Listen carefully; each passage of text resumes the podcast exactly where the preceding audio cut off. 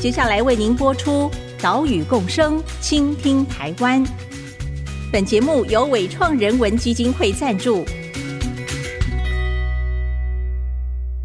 听海洋的呼唤，听森林的絮语，听田野的吟唱，听见这座岛屿的声音，说出和岛屿对话的故事。岛屿共生，倾听台湾。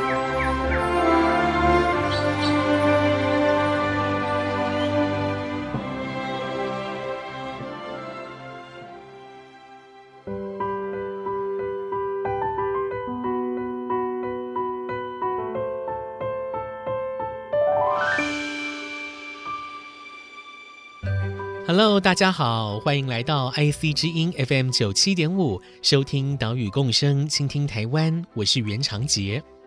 我们的节目首播时间是每个礼拜三上午七点半播出。除了频道之外，也会把音档上传到 Apple Podcast、Google Podcast 以及 Spotify。如果你是使用这些平台聆听的话，请记得按一下订阅，收听更方便。在上个礼拜，我们参加了人和环境伦理发展基金会举办的山村生活工作坊上午的活动。为什么要举办这个工作坊呢？这是因为人和基金会从两千零一十一年开始进驻新北市贡寮，跟在地的农民合作，让山里面的水梯田维持耕作，以无农药的耕作方式来进行生产。现在十年过去了，合作的农友也老了十岁，所以仁和基金会就想，哎，是不是可以有新血加入呢？不过啊、因为贡寮水梯田环境非常独特，耕地的面积小，没有办法用大型的农业机具，所以这里还是维持高度的人力。也因此，仁和基金会举办了山村生活工作坊。邀请对山村农耕生活有兴趣的朋友来到水梯田，来体验看看，是不是可以适应这里传统的耕作方式。所以呢，工作坊所有活动的安排都跟水梯田的耕作以及跟山村生活有关系。像是在早上就安排学员到即将复耕的水梯田来移除田壁上面的植物，而下午呢，下午又安排了什么样的活动呢？现在就为你揭晓。呃，各位伙伴，像我们目前所看到的这一个田区，就是我家的田区啊，就在这一片。以前有更多了，但是人手的关系，还是没有办法做那么多了。目前的人手就做这么多，已经嗯，因为都是纯手工啊。那也没有办法去用大型的机器去做，都是用小型机器去打。这一天山村生活工作坊在早上的复耕田区工作之后，我们享用了一顿充满在地食材的午餐，稍微休息一下。下午呢，来到了和合生产班合作的农友树伯张信义的田区。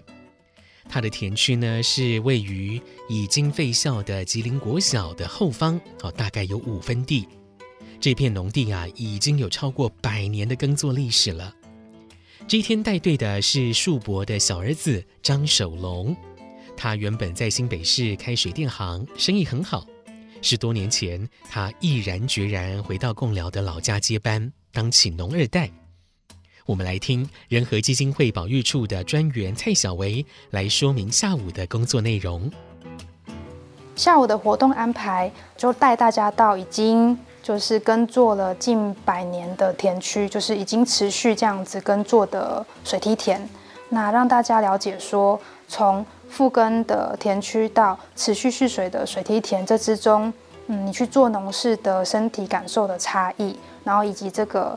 环境里面的差异性，一个是诶旱田的状态，一个是终年蓄水的形态。那也让大家从中就是先做移除外来种的工作。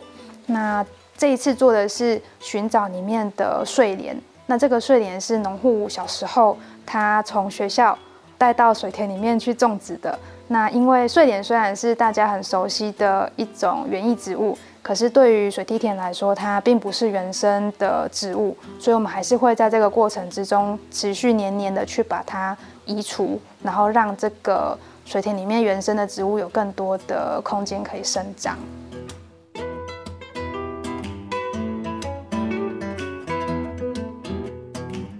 我们今天所要做一个动作，就是移除那个睡莲。那睡莲是我小时候顽皮的时候，把它拿到田里面来，拿了一小颗，结果造成了它现在目前就是会在整个田区延续下去。哎，小时候对，这个问题是我造成的。他说，所以我们现在在帮你擦屁股了。那就不好意思啊。真的是没有想到，小时候顽皮拿了一株睡莲到田里面种啊，结果繁衍的太好了，影响到稻米跟其他原本生长在农田里面的水生植物，所以三四十年之后，哈，现在要持续的来清除这些睡莲。呃，现在目前它的数量已经有抑制下来了，那它的部分会，那两三区会比较多一点点。在下面差不多上来一二三四五，第四阶跟第五阶，它的数量有一点点，其他的田区还好，已经有做了两三年的移除动作了，所以今年在移除就会数量没有那么多了。好，我们从楼梯我们往那边走，天雨路滑哦，小心哦。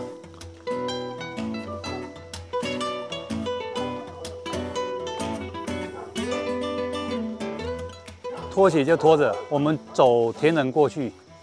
哦，我们跟着守龙来到田边，脱下拖鞋，赤脚踩在泥泞的水田田埂上，步行了一段之后，踩进水田里。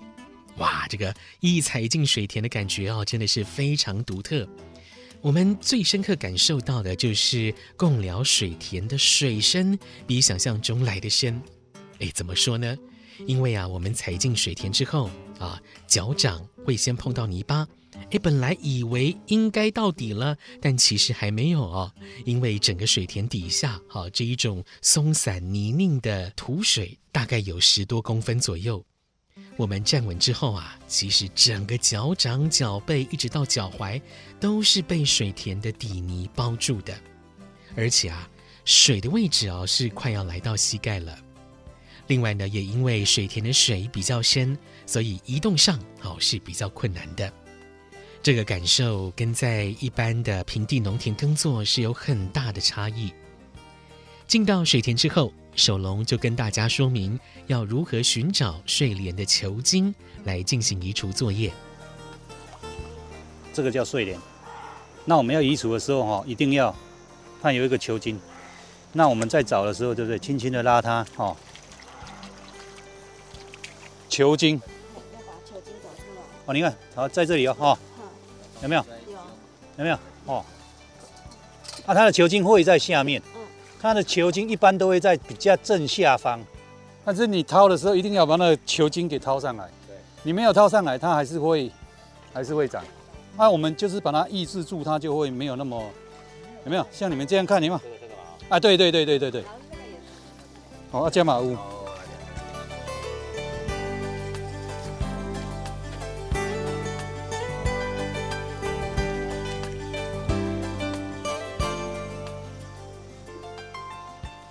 好来，各位伙伴有没有看到？我们刚才踩过的田埂哈，它已经，因为它下这种雨哈，那已经软烂不堪了。阿连蛋呢哈，回程的时候哈，我们就走田里面。哦，那我现在就是也来顺便做一个把它补高的动作。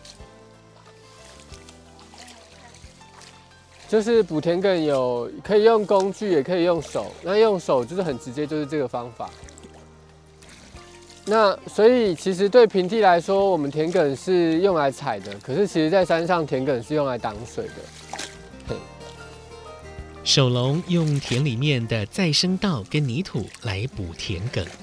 所谓的再生稻，就是稻子收割了之后，稻头继续生长的部分就是再生稻。守龙他弯腰把田里面的再生稻拔出来，连着根部的泥土堆在田埂上。原本田埂啊是被大家踩过凹陷了，经过这样的修补，就可以维持一样的高度，也才能好好的蓄水。那个，如果有人想要做田埂呢，也可以跟守龙在这边一起做。然后想要继续挖睡莲的，可以跟我下去。好，那你们那边就小心了哈。好，因为那个有一点漏水哈，它的那个斜坡有一点湿滑。好，它会滑倒哈。之后，工作坊的学员就分批，一部分人开始寻找睡莲，移除睡莲；一部分人就跟着守龙修补田埂。仁和基金会保育处的专案经理郭俊霖，也一边工作一边谈着为什么要移除田里的睡莲。其实，呃，外来种就是说，呃，被人为就是不小心引入了，那或者是故意引入，然后我们不会觉得说一定要把它灭掉或怎么样。但如果它长在田区，然后会对，就是你保育的对象有影响的时候。我们可能会做这件事情。那其实实际上会有的外来种很多，这是轻微的。那有更严重的，像人燕槐叶萍，或者是粉绿虎尾藻，那那在平地有些地方都已经可以见得到。那就是说，其实只是透过这个东西，让大家可以感受一下手伸进土里，跟看看旁边的很多有的没的奇怪的东西。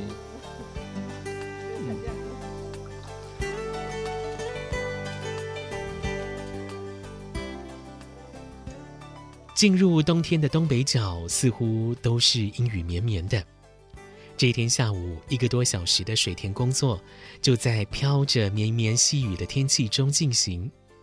工作累了，就看一下远方山谷之间升起的山岚，或者是可以听一下竹鸡或者是山腔的鸣叫。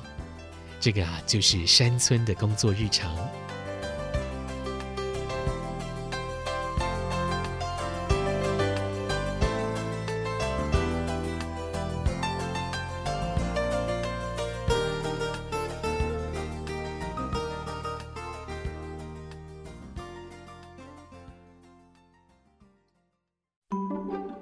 所以我们就设想了一个山村生活工作坊，针对不同的主题，但它都是回归到一件事情，就是我们要怎么样在山上生活、调试，然后去经营田区的保育行动。嗯，IC 之音 FM 九七点五，欢迎回来，岛屿共生，倾听台湾，我是袁长杰。今天的节目带你来到新北市贡寮南边的内寮这个地方。来参加仁和基金会所举办的山村生活工作坊，经过了早上的复耕田区作业，清除田壁上面的植物，以及下午的水田作业，移除睡莲，修补田埂。哎，经过了这些工作啊，我们好像也跟贡寮这边的水梯田更熟悉了一点啊，更靠近了一点。仁和基金会保育处的郭俊霖就说道。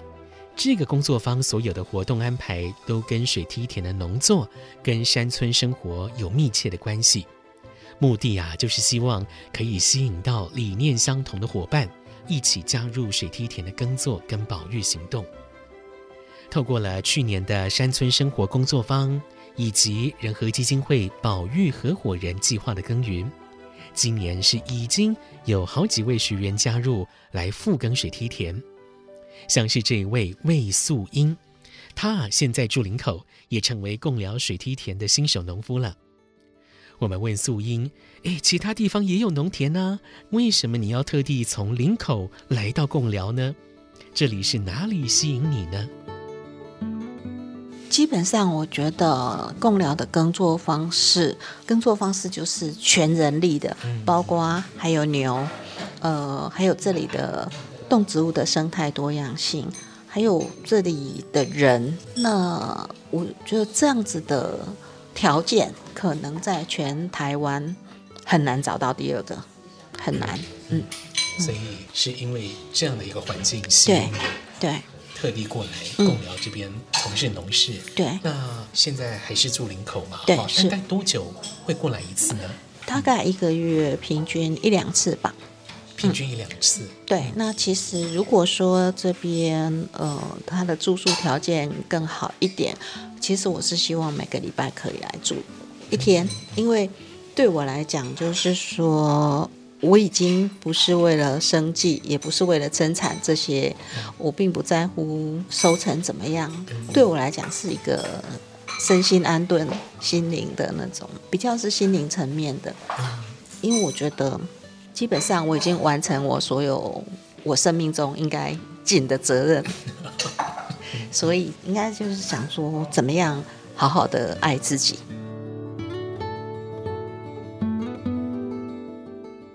素英退休之后，寻找一个身心安顿的方法。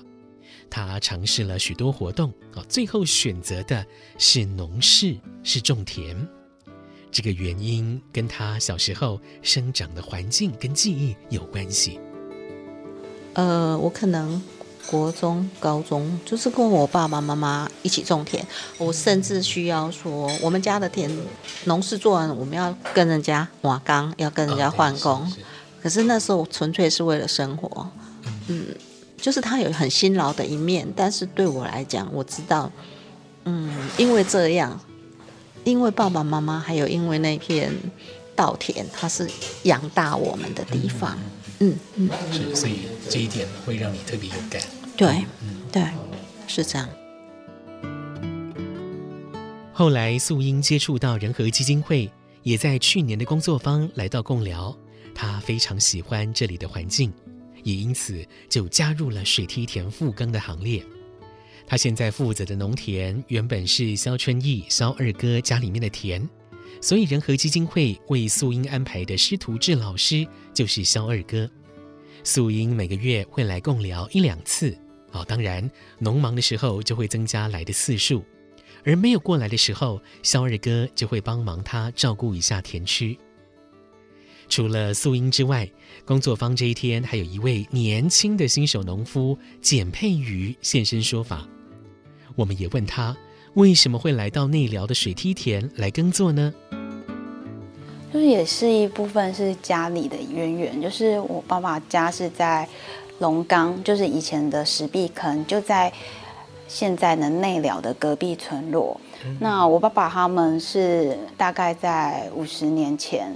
就已经搬到基隆了，但是因为家里的老家还在，所以周末的时候会回来看一看啊。但是没有从事农事。那我在我小时候，是因为爸妈还是会带小朋友出去玩。那这里的田野跟溪流是小时候很重要的一个记忆的场景。那也是因为这样，其实对贡寮就是一直都很喜欢。那后来就是。呃，之前的我本身是念生物系的，那我后来的工作是跟做环境教育有关。那后来到工作了七八年，到一个新的阶段之后，我一直在更向往说，嗯、那种跟土地共生共存的感觉，就是我很想要就站在第一线，跟这些生物，就是每日都看到他们的那种感觉。然后当然有部分也是因为自己需要更多的时间，因为之前都在跟与人对话。那我现在有不仅是照顾这些田间的生物，也是跟自己对话。就是在劳动的过程中，其实也部分也疗愈了自己。嗯，所以你是很享受这个在田里面工作劳动的过程喽？嗯，我还蛮喜欢一个人在田里面独处的。当然也是因为周遭的，嗯、也是都认识了。譬如说这边的农户啊、邻居啊，因为大家都很友善，然后还有仁和跟李和和小谷仓多年的支持，所以我之前是用保育合伙人的身份来支持共聊他们这边的山村的稻米。那现在就是我从合伙人变成是在踏入农田，所以就是有他们的存在，所以我觉得我可以很安心的在这个环境。佩瑜同样是因为认同理念，所以加入了复耕的行列。现在佩瑜住在暖暖，哎，直接走台二丙线就可以来到贡寮，所以啊，他是更常来到这里耕作。不过，佩瑜除了农田的事情之外，还有其他工作。那么他是如何分配时间的呢？现在的话。看，嗯，现在的农事的工序处在哪一个阶段？因为我部分时间也会跟离合和小谷仓，我们也有自己的其他可能田间调查的工作。然后还有我自己在文化部的呃水牛牛耕文化的提案，也会去做一些田调访谈。那其他时间就是像现在要变成是进行翻犁前的动作，我要先把我田里的再生稻，就是二期稻的草要先砍过，就是让我们下次不管是用牛犁或者是用呃马力较小的小铁牛进去翻的时候会比较好翻。就是大概就是这几个工作就自己安排时间。嗯，所以你也是半农半 X，可以是这样说吗？对对对，就是留一些，把自己的一部分时间留在田里，然后一部分时间跟社区或者是我们自己小谷仓的产品上的一些研发。佩瑜以半农半 X。也就是部分的时间给农田，部分的时间从事其他工作，好用这样的方法来参与贡寮水梯田的保育。素英他是退休从农，而且他不是在乡下买一块地来种田，而是拨出了一点时间到贡寮来耕作。他们都不是每个礼拜七天、每天二十四小时的农夫，哦，这样听起来好像很浪漫哦。但其实是非常实际的一种做法，毕竟现在要务农，并不是一定要放弃其他的可能性。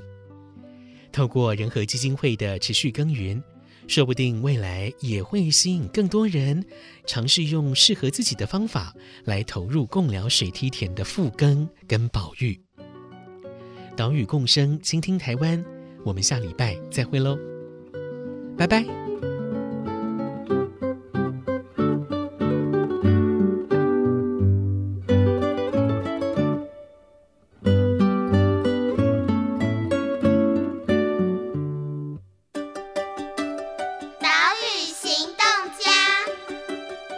是离合和小谷仓的工作人员刘恩豪。最近山林开放，大家上山的时候享受大自然的这份自在之时，可能会制造一些垃圾或是一些果皮。那希望大家下山的时候把这些东西给带下山，不要留在山里面。那下山的时候可能行程很赶，希望大家可以慢慢的开，因为有可能会有一些小动物或是一些。山上的居民比较多，一些长辈，他们行动比较缓慢，所以开车的时候，请大家就是慢慢的、舒适的开就好，不要抢快。